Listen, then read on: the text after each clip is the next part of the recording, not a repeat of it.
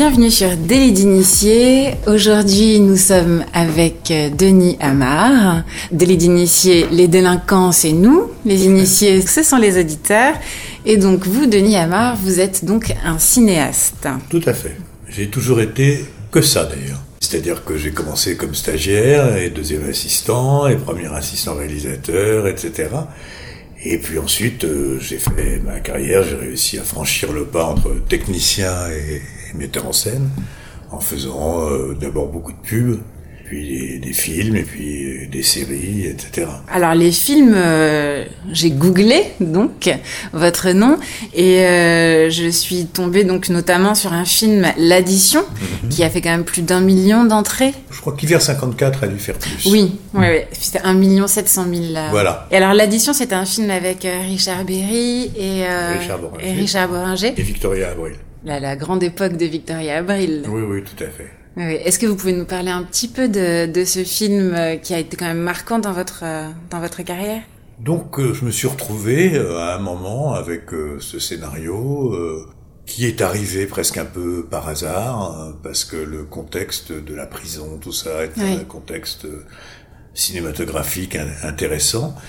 Et j'ai l'impression, dans mon souvenir, d'une espèce de très grande liberté. Euh, le producteur était un type que je connaissais d'avant, mhm. euh, quand j'étais assistant. Lui, il était déjà producteur, un grand gaillard. Norbert Saada, qui avait travaillé avec des Italiens, un genre comme ça. Et lui, cette idée de ce concept d'un film qui se passait en tôle, ça l'avait bien branché. Donc les, les choses se, se, sont passées d'une manière très très naturelle et très spontanée. Et c'est-à-dire que je quand je repense à tout ça, j'ai pas l'impression que j'avais un recul sur ce que je faisais. Je le faisais. Voilà. Donc ce film finalement c'était une, histoire de rencontre ou c'est quelque chose ou c'est un film que vous aviez vraiment envie de, faire et vous êtes battu pour pouvoir le faire ou finalement tout c'est euh, c'est très difficile à dire a posteriori parce que euh, les films c'est toujours des histoires de rencontre ou, très très souvent donc euh, quand j'avais fait mon premier film qui s'appelait Asphalt mm-hmm et qui était un truc qui se passait, euh, si j'ose dire, à l'américaine, sur des autoroutes, des croisements de personnages, etc., etc. Par une sorte de réflexe euh, spontané, euh, irréfléchi, je suis passé des grands espaces à un espace réduit. Et quand euh, j'ai rencontré le producteur, Norbert Saada, enfin on se connaissait depuis longtemps, le fait de faire un film, lui qui avait la moitié de ses copains en tôle, ça, ça l'intéressait. Donc on, on s'est penché là-dessus et, et, ça s'est fait euh, d'une manière euh, naturellement conviviale. C'est-à-dire qu'il est arrivé très vite l'idée qu'il fallait faire ça en studio, qu'il fallait fabriquer les décors.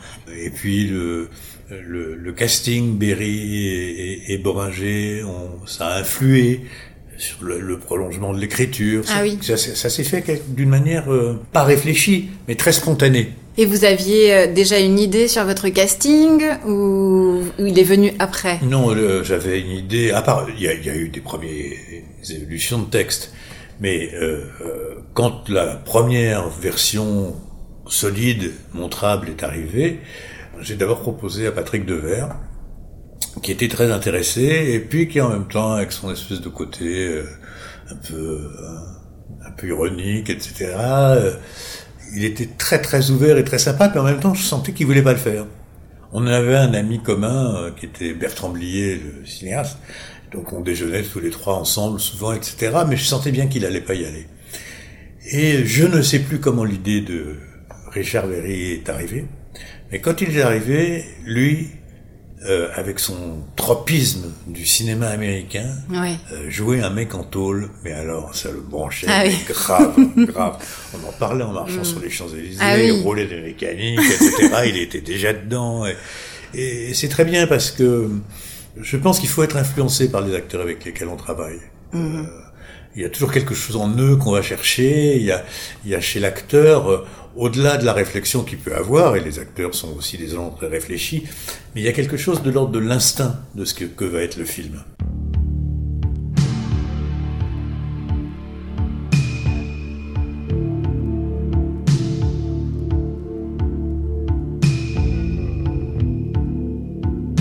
Good Cap Ferret.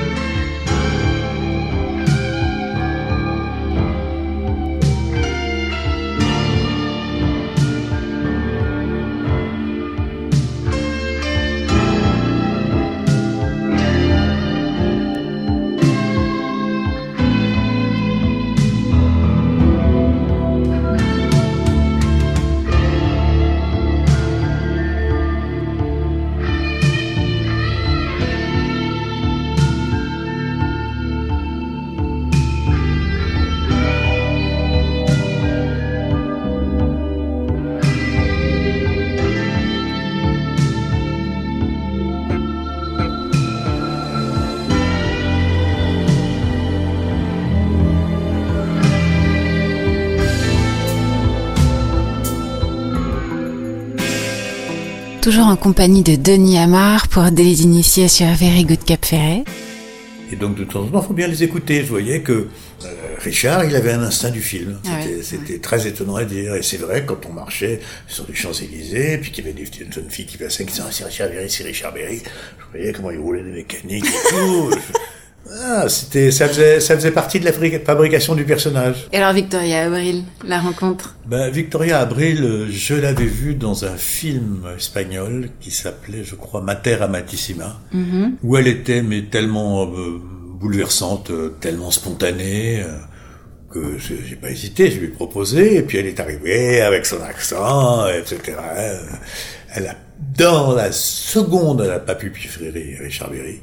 Ah, mais dans la seconde, parce que Richard, il est arrivé comme ça en roulant un peu sa caisse, et elle, alors que elle, elle est ouverte, c'est une espagnole, c'est, Oui. c'est- donc il s'est rien passé entre eux, sauf dans le jeu, et, et c'était très bien comme ça.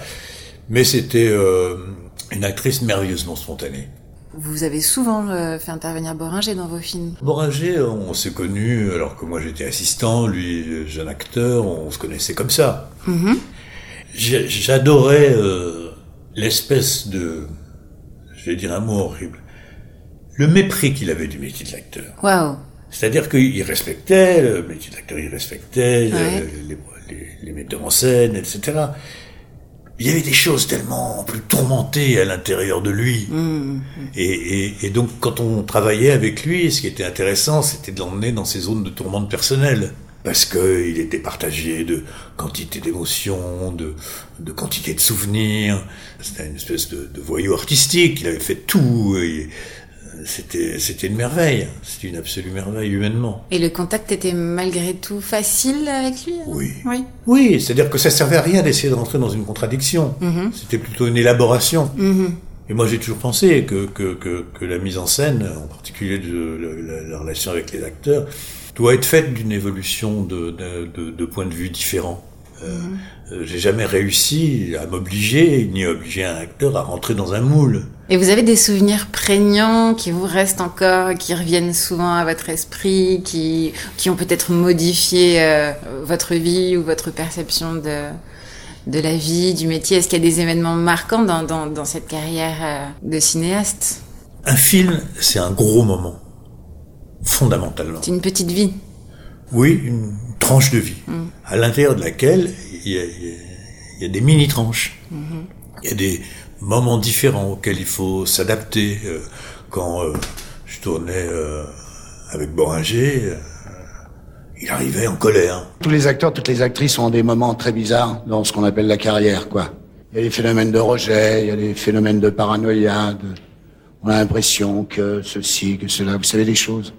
C'est plus tard, quand on devient un vieil indien, qu'on s'aperçoit de la relativité de tout ça, mais en tous les cas, je suis très heureux. Même si euh, mauvais caractère fait bon cœur de temps en temps, c'est vrai que je suis quelqu'un d'assez chaotique. Mais disons que dans la rue, ça marche, ça marche. Et j'en suis vachement fier. Good Cap Ferret. Dis mon polo, t'as plus de chagrin, dis. Elle est partie, elle est partie. C'est pas un mec comme toi qui va croire que la vie c'est fini. C'est vrai, il fait beau, il fait chaud. Et tu l'imagines derrière les rideaux. Nu, qui raconte sa vie à un lustre cru. Je sais bien, toi aussi. Il faisait beau, il faisait chaud et elle t'a raconté sa vie. Vous avez fait les bars et tu l'as regardé danser. Elle te souriait sous les projos. Elle t'aimait aussi. Tu t'en fous C'est maintenant. Tu veux qu'elle t'aime. Oh mon polo Pleure pas comme ça. Ça y est, ils ont fini de baiser. Il est pas bien grand, mais tout nu. Il l'est plus qu'elle quand même. Pour l'instant, c'est lui qui est beau. T'as plus rien à voir dans cette histoire. C'était ton pote et moi. Qu'est-ce que je suis? Avec Boringer, euh, moi ça me faisait marrer. Ah oui Vous vous inquiétiez pas Ah, mais justement pas une de seconde, vous dire pas comment est-ce qu'on va très bien, très bien, moi. Ah oui. Je me disais, qu'est-ce qu'on va, qu'est-ce qu'on va faire avec ça aujourd'hui Donc c'était vous qui vous adaptiez à- à- aux émotions qu'il amenait et vous essayez lui de l'amener c'est réciproque. D'accord. C'est réciproque parce qu'on était très liés, donc euh, il sentait aussi comment je réagissais, etc. Et au fond, chez lui, c'était aussi une très très grande pudeur. Donc euh, il avait besoin. C'est pas un acteur euh, technique à la base, Euh, comme Richard Berry, Oui. qui est un vrai vrai vrai vrai technicien, qui a fait le conservatoire, qui a fait tout ça, qui peut jouer 10 milliards de choses. Moragé, ça passe par nous, ça passe pas par lui, puis c'est tout, hein. Ah oui. Donc euh, il y, a, il y a une méthode différente pour appréhender les choses. C'est pour ça que leur confrontation était intéressante. Vous avez un vrai travail de psy presque en fait à faire. Je dirais de compréhension de l'autre. D'empathie. Oui, d'empathie, bien Mm. sûr, parce que ne pas aimer un acteur est une erreur de base, c'est une erreur professionnelle. Il faut aimer les acteurs, Oui. et en particulier celui qu'on a choisi. Oui. C'est quand même le truc de base. C'est la base, d'accord. Ça serait pas possible autrement. Non, non, non. Et puis, et, et si vous voulez, euh, cette attitude-là permet de ne pas diriger d'une manière rigoureuse. C'est-à-dire, c'est d'aider l'acteur à rentrer dans un état, dans, dans le guider éventuellement, dans sa recherche de la perception du personnage, etc. Et pas lui dire à ce moment-là, tu vas le dire comme ça. Ça, C'est pas possible. En plus, ça me fait chier. Ce qui est intéressant, c'est la surprise. C'est quand tout d'un coup apparaît quelque chose, que ce soit un geste, un ton, etc., à partir duquel on peut capitaliser et développer. Ça donne envie quand on vous écoute. Ben, euh, j'ai fait que ça comme métier et, et j'aime que ça. Je veux dire, Oui. Vous aimez les gens. oui, les- j'aime les gens et les acteurs aussi aiment les gens. Déjà, ça fait un, un point commun. Et c'est travailler sur du vivant. Euh, Je veux dire, si, si y a des acteurs, ils ont besoin d'être dirigés d'une manière euh, coercitive ou rigoureuse, etc. Moi, j'aime les acteurs euh, qui, qui s'inspirent hein, des- les uns les autres, ou, ou des choses, ou de l'humeur, etc. C'est, c'est ça qui est merveilleux. Quand j'ai fait vers 54, euh, j'allais pas réussir à faire rentrer euh, Lambert, Lambert Wilson, Wilson. Dans, dans, dans l'abbé Pierre. Ouais. Quand il a rencontré l'abbé Pierre qui faisait 1m60, euh, lui 1m90, l'abbé Pierre lui dit Est-ce que je suis content que tu me ressembles pas? C'était autre chose.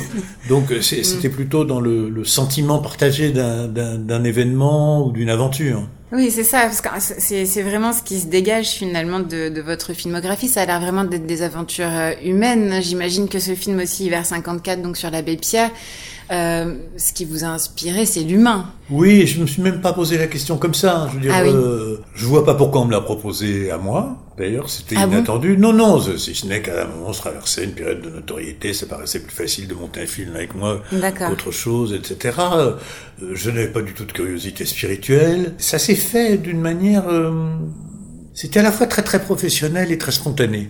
Et très, et très humain. Il y avait, il y a, il y a jamais eu l'ombre d'un conflit avec qui que ce soit. Mes amis, au secours. Chaque nuit dans Paris, ils sont plus de 2000 à geler dans la nuit, sans toit, sans pain. Qu'ils sachent qu'on les aime et qu'on ne les laissera pas mourir. Monsieur le ministre de l'Intérieur, je vous en supplie, faites cesser les expulsions. Vous tous qui m'écoutez, je vous en prie, aidez-nous à aider les sans-abri. J'imagine, et j'en suis persuadée, que c'est un film aussi, vers 54, qui a été reçu quand même dans le cœur des Français, euh, qui a marqué... euh, Oui, et je pense que d'abord parce que le, le- le personnage était Oui. était capital dans Le dans personnage, le sujet, Le un sujet, événement, etc. ouais, mm. J'ai- J'étais pas, j'ai jamais été un metteur en scène qui soit vraiment un intellectuel. Je peux être un intellectuel dans la vie, mais j'ai toujours été très spontané dans, dans ma relation avec euh, la mise en scène. Donc quand je me suis trouvé avec ce sujet-là, le truc c'était d'en faire d'en faire quelque chose, euh, s'entrechoquer les événements, de, de, de fabriquer du rythme, etc., etc. Et les acteurs euh, se, se, se sont sentis très bien. Euh, alors au début, on, on avait pu penser avec le producteur Norbert Saada, on avait pensé à Boringer pour faire l'abbé Pierre. Ah oui. c'était intéressant. Ouais. Et puis en même temps, il y avait quand même quelque chose qui fascinait. Prendre Boringer pour faire l'abbé Pierre, d'une certaine façon, fallait rentrer dans une sorte de contradiction, fallait interpréter le personnage différemment. Et à ce moment-là, la femme qui faisait le casting, qui s'appelait Shula Siegfried, euh, m'a proposé euh, Lambert Wilson. Et je- au début, euh, je- les bras m'en tombaient un peu. quoi, hein. Je- Lambert avait ce côté euh, charmant, désuet, euh, cultivé, homosexuel raffiné. euh, voilà, c'était pas du tout comme ça que je le voyais. Et puis il est arrivé avec une espèce de modestie absolument merveilleuse par rapport au, au fait qu'on lui ait proposé, par rapport au fait de le faire, par rapport aux questions qui se posaient pour arriver à le faire. Mhm. Et tout ça a donné lieu à, à la fabrication d'une relation. euh, on a vite fait des, des essais de costumes, etc.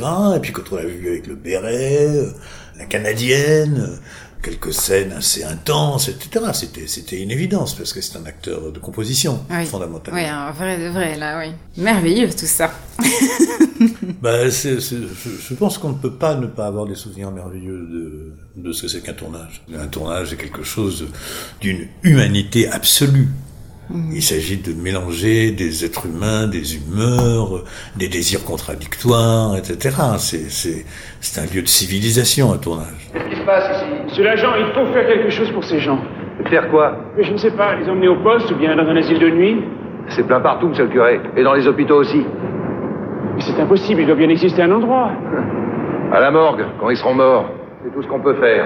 Bonsoir, monsieur le curé. C'est honteux Pour des chiens, vous avez des fourrières. Vous n'êtes même pas capable de faire autant pour des hommes. Et toujours donc dans le but, est-ce que vous gardez toujours, est-ce que vous gardez toujours à cet, cet esprit de, de partager l'image finale de ce que vous alliez apporter euh, au public, ou est-ce que non, vous restiez quand même centré sur votre création et ce, ce que vous vous-même vous aviez envie de, de créer? Bizarrement, euh, je peux pas dire que je pensais pas au public, c'est pas vrai, mais je pensais que, à ce que ce soit bien, Oui. à ce que ce soit Oui. Mhm. vivant, à ce que ce soit intrigant, ou que ce soit émouvant, ou, etc. Et, et ça se faisait comme une, ému- une émulation, si Mhm. vous voulez. Et au fur et à mesure que le film avançait, l'émulation, elle prenait un sens ou un autre. Et puis les acteurs et moi, au fur et à mesure, on, on se comprenait. euh, J'avais quand même beaucoup vu l'abbé Pierre. euh, il était très content de ma différence avec euh, ce qu'on pouvait attendre d'un metteur en scène d'un- tel sujet. Ça, lui plaisait, ça l'intéressait. Ouais. Donc on a eu des conversations qui étaient très faciles. Et puis, euh, Lambert est profondément spirituel. Ah. Il, il avait ce... il Porte en lui quand même, Oui, un euh, écho spirituel. ouais. Donc c'était très facile d'une certaine, certaine façon. Oui. Et comme c'est un acteur de théâtre, dire, quand il sortait des choses, il les, les sortait. Ça devenait du calibrage, ça ne donnait pas de, Hmm. de- de- une direction comme ça, quoi. C'est Marie qui écrit. euh, Donc Marie, c'est c'est votre femme. ah, c'est ma femme. Et euh, j'avais fait un premier scénario avec une, une autre scénariste, et puis ça marchait pas. Et puis Marie, je la voyais le- se mettre dans la cuisine la nuit, à écrire des trucs, etc. Et, et finalement, elle s'est mise à écrire euh, scénario d'hiver 54, pendant Ouais. que moi, je faisais exprès de perdre du temps pendant la préparation.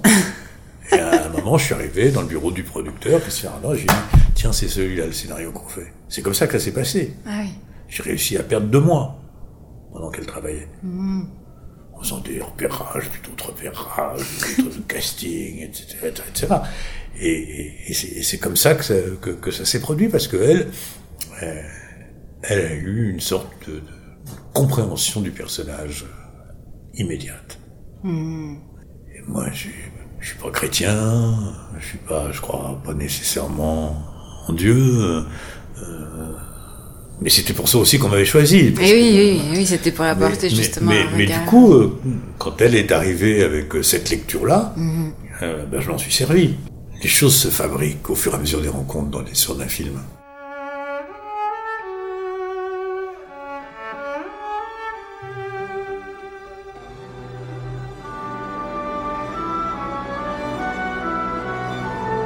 Very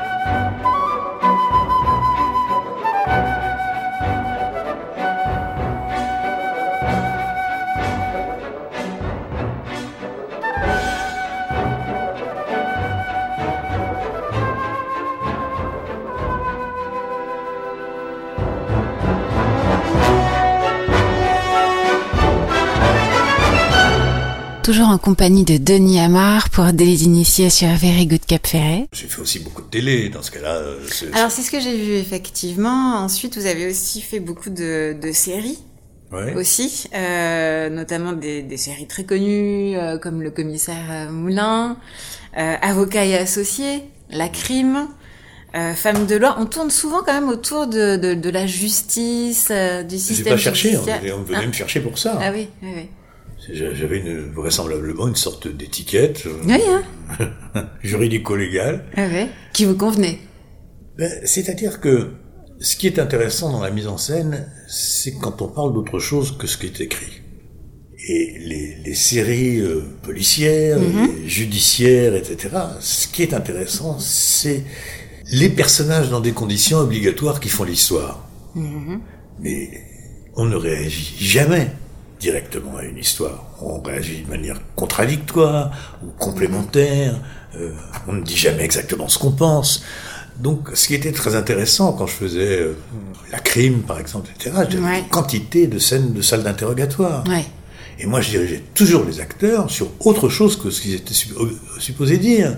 C'est-à-dire, quand on leur disait, un personnage leur posait une question, je leur faisais, je pouvais gérer un peu le temps ensuite euh, au montage, mais je, je les- je les faisais chercher pour pas répondre trop spontanément, euh, pour, pour- pour qu'ils acceptent le désordre éventuellement que constituait la, la question. Donc c'est c'est- c'est des exercices, c'est des- c'est- les, scènes de salle d'interrogatoire, c'est c'est délicieux à faire. Ah oui. Si justement on est dans cet état d'esprit. Oui.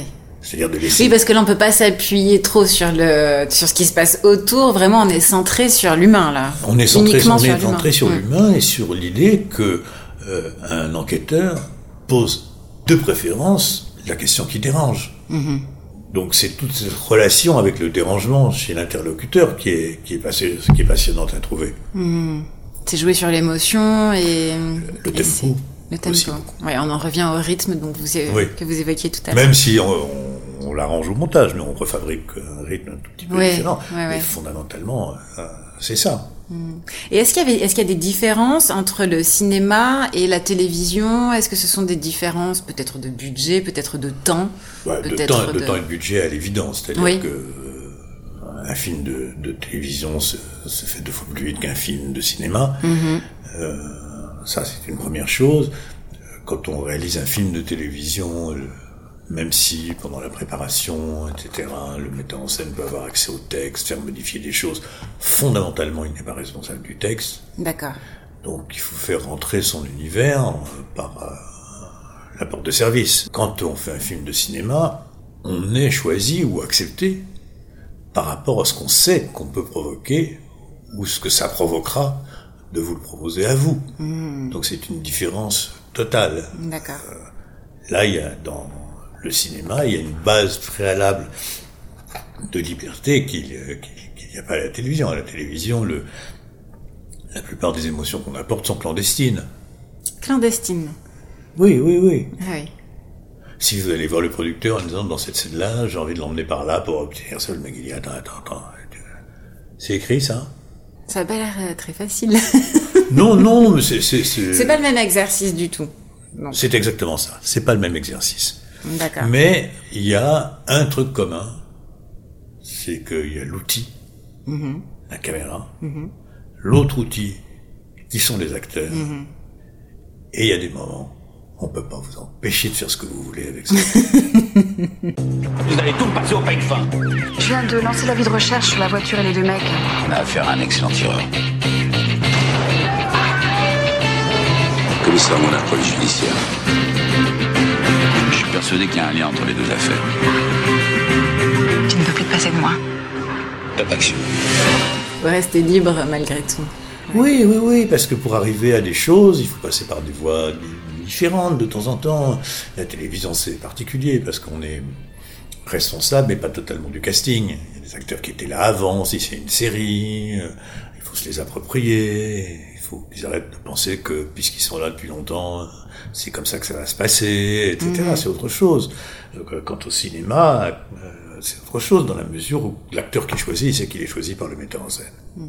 Donc la relation, elle est basée Ouais. sur une acceptation. Quoi. Ouais. ouais. Oui, vous avez plus de choix quand même en tant que dans le cinéma que dans la télé. On est bien d'accord. bah oui, il y a beaucoup de contraintes dans, la télévision. Mm. Euh, Dans, dans le choix de l'acteur de cinéma, il y a la vision du monde qu'on peut avoir. Ouais. À la télé, euh, je faisais une série avec Yves Régnier, j'avais pas choisi Yves Régnier. Mhm. La manipulation d'Yves Régnier est quelque chose d'autre, euh, Ouais. différent. Ouais. Et ça, ça a été un choix de votre part. Euh, Est-ce que vous aviez envie de refaire du cinéma et finalement les rencontres euh, ne Ben, se C'est-à-dire que si vous voulez, euh, d'abord, le, à un moment, le travail a commencé beaucoup à arriver avec la télévision, puis j'adorais ça. J'adore tourner. Ok. J'ai toujours adoré ça. Mhm. Donc, euh, et euh, je suis pas un auteur. Mhm. Euh, j'ai rencontré, rencontré des sujets. S'il n'y avait pas vraiment un, un sujet qui passait euh, ou de choses qu'on me proposait, bon, ben, j'ai fait de la télé. À ce moment-là, comme j'adore tourner, j'en ai fait beaucoup plus. Est-ce que vous regardez beaucoup de cinéma, vous, aujourd'hui? Non. Non? Du tout. Non, euh, d'abord, euh, d'abord, je sais pas quoi. Ah je veux oui. dire, non, je veux dire, je regarde un peu à la télé, des trucs comme ça, et je n'arrive plus à aller au cinéma. Ouais, c'est ça. Mm. Alors j'y vais de temps en temps, et... mais ça me bouleverse trop, quoi. Ah oui Ah oui, ouais, c'est... Ça vous bouleverse trop Ah oui. Rentrer dans une salle, choisir sa place, les lumières qui s'éteignent, la taille de l'écran, c'est, c'est un, c'est un- c'est un truc, ça me renvoie trop à ce que je ne fais plus. C'est, déchirant pour moi. Ah oui. Et vous vous rendez de temps en temps sur des lieux de tournage ou- Oui, voir Ça un copain, ouais, acteur, ou etc. Et là, si vous voulez, c'est facile. Là, c'est facile. Ouais. Parce que je connais beaucoup de gens. Donc Ouais. c'est des retrouvailles fraternelles. Et ça, ça vous fait plaisir. Oui, bien sûr. Et vous n'avez pas envie de temps en temps de vous y remettre? Personne me laisserait faire un film. Pourquoi? Je suis trop vieux, la mode passe. Je suis dans une- Ah, vous croyez qu'il y, a- qu'il y a une date limite euh, pour faire des films? Pas une date limite physique, mais, mais je, suis- je suis d'autre- d'une autre tranche de temps. J'ai une technique par nature, je, je sais filmer. Ouais. Là, je vous filme, quelle est la lumière, quelle est la position. Vous avez cet œil de toute façon. De toute qui- façon. ça fait de- partie de vous. Oui, absolument. Les producteurs aujourd'hui sont, sont, sont des gens qui ont entre 30 et 50 et qui, pensent que je suis un mec d'un autre âge, quoi. Et donc, et, euh, et vous, vous pensez quoi alors de leur cinéma à eux, de cette génération-là Est-ce que vous pensez qu'il y a eu une, une nette évolution? Est-ce que les- la technicité d'aujourd'hui a changé le métier? Non. Non, parce que la technicité ne peut pas changer le métier, parce que le truc de base, c'est le regard. Mhm. On, aura, on commencera à mettre en scène un vrai. Commencera d'abord, toujours, par regarder. Mhm. Alors que la caméra soit grande comme votre micro, grande comme le fauteuil, c'est juste une question de période Mhm. historique. C'est tout. De composition d'équipe pour faire bouger Mhm. ces choses-là. Mais non. le- être metteur en scène, c'est avoir un regard. Un regard sur euh, le personnage, sur la lumière qui, qui le touche, sur comment on peut fabriquer tout ça. C'est la base, c'est pour ça que c'est un- une sorte de métier sans âge.